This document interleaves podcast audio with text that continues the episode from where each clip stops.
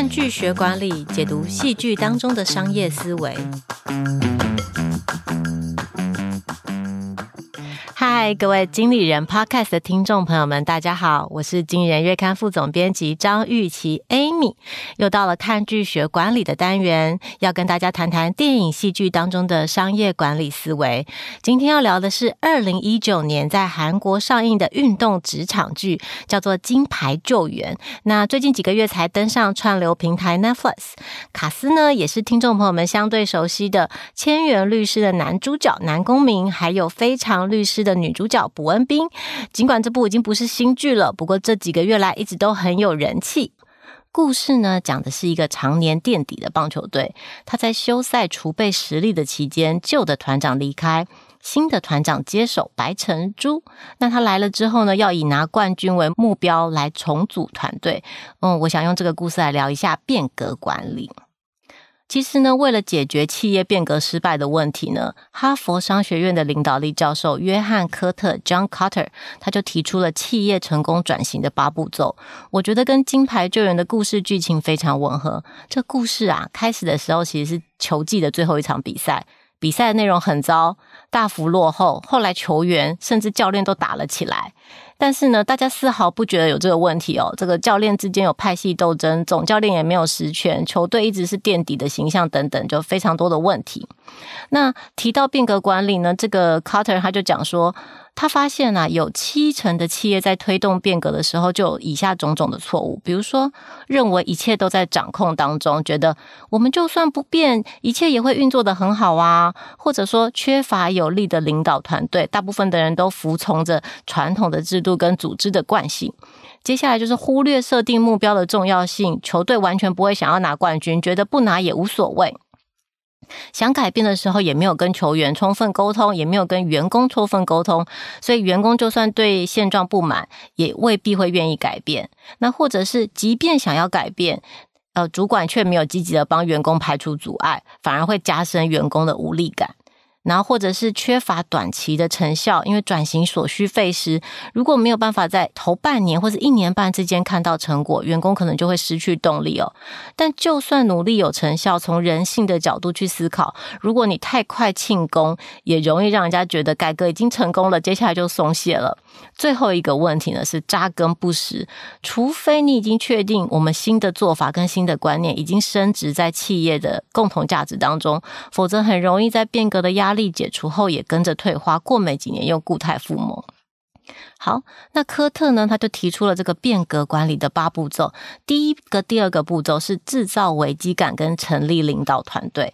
在新团长上任之前有来面试，其他的面试应征者都是说：“哦，我觉得这个球队很有希望啊，这个球队只要做一点小小的改变，就可以再创造很好的成绩了。”但是呢，这白成珠来面试的时候就说：“如果这个球队不改变，就算有其他新球队加入，也一定会在垫底十年以上。”而且他就直接说，我们这个教练之间的派系斗争很严重，设备很老旧，球队的形象也很糟。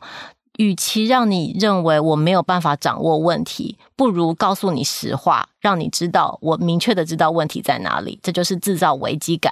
那第二步骤是成立领导团队哦，在影剧当中，他就会检视现有的团队人选包含哪些，比如说总教练要不要留任啊，教练的派系怎么改革啊。他跟大家说：“哎，我不会让你们任何一派走，但就请你们好好的像个大人一样，在球场上竞争吧。”还要检视营运组啊、组长、公关、行销，还有球探组等等的人手，甚至愿意去交易他们的明星选手哦。好，那这是头两个步骤，接下来三四五呢，分别是提出愿景、跟沟通变革的愿景、跟移除变革的阻碍。提出愿景很简单，就是要告诉大家，我们这支球队是可以获胜的。我们需要什么东西才可以获胜？因为这支球队已经输了很久了，所以你们对输是习以为常的。那沟通变革愿景跟移除变革阻碍，在这个剧里面是一个高潮，因为他要换掉一个明星球员。换掉这个明星球员的时候，所有的人都非常的反对。然后他还开了一场简报会，告诉大家为什么我要换掉他。我换掉他之后可以得到什么？换来了是一个国家代表队的投手。然后我还这个。团长呢，他还换掉了这个不求胜利，只跟只为了私利跟这个球员父母亲收钱的球探。他把这个组织改革之后呢，就让每个人都服气。最后甚至还就是有一点嘲讽，嗯，不能说是嘲讽啦，还有一点就是沾沾自喜的说，哎，是不是我的表现对你们来说太超乎预期了？好，接下来的三个步骤呢，就是创造进程的战果。不要因成果而松懈。最后呢，要让变革升值在企业文化当中。进程的战果在这个剧里面很明显，它会带来的就是，比如说明星的投手，刚刚前面有讲过，还有这个具有实力的外籍投手，让大家有很好的体能训练，有体能的教练、训练的帮手、数据的分析师，还要透过薪资协商的阻碍，还要举办异地训练跟练习赛。那在进程战果的上面，他就会看到，在练习赛的时候，大家已经。跟以前长得不一样了。以前我们跟这支球队比赛的时候，每次都输，但现在打练习赛的时候，我们就会赢。那也要让大家知道，我们以后是为了这个要拿冠军的努力了，所以绝对不能因为现在的成果而松懈。最后呢，其实他还是离开了这支球队哦。那至于为什么，请大家就是看剧里面就会知道。他虽然离开这支球队，但是已经建立起球队团结求生的文化。所以我觉得，就是想要推荐这个剧跟大家的原因，就是其实从球团经营的角度来谈职场的剧是比较少见的。而且看了你会觉得啊，原来总经理就是团长啊，超帅超辛苦，就跟各位在职场上拼搏的经理人是一样的。今天呢，我们想要再跟大家分享一下，就是自己的小小内心话。在故事里面呢，有一段的剧情是白成珠呢，他开除了旧的这个球探组的组长哦，因为那个组长就是会收爸妈的钱去选球员，不一定可能选出很好的选手。那他后来升的这个新的球探组的组长呢，其实非常非常的在乎选手啊，做了很多笔记，然后。然后还会自己贴钱带球员去看医生。那他生了他之后，就跟他说，提醒他说。你升上组长的时候，要学的事情就是你得以球队的利益为优先。虽然你很在乎球员的选手的生涯，但你也要在乎球队的利益。那如果在这当中有冲突的时候，也不能舍弃球队的利益。其实我们在职场上也不免会遇到这样的情况：你的价值观的排序跟公司价值观的排序未必是完全一致的。那如果有冲突或者矛盾的时候，你要怎么样处理？我觉得这是嗯、呃，要做好一个经理人的时候都需要去思考。的事情。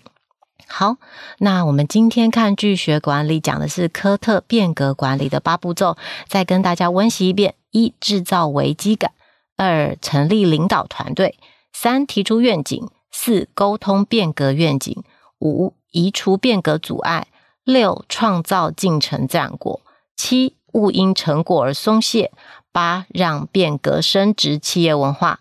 你学会了吗？那今天的看剧学管理 Podcast 就讲到这边。如果喜欢我们的内容，请在下方按赞。有什么其他的剧希望我们可以聊的，也可以在下方留言，也可以推荐编辑们好看的剧，跟管理无关也没有关系。嗯，这样对吗？那今天就讲到这边，拜拜。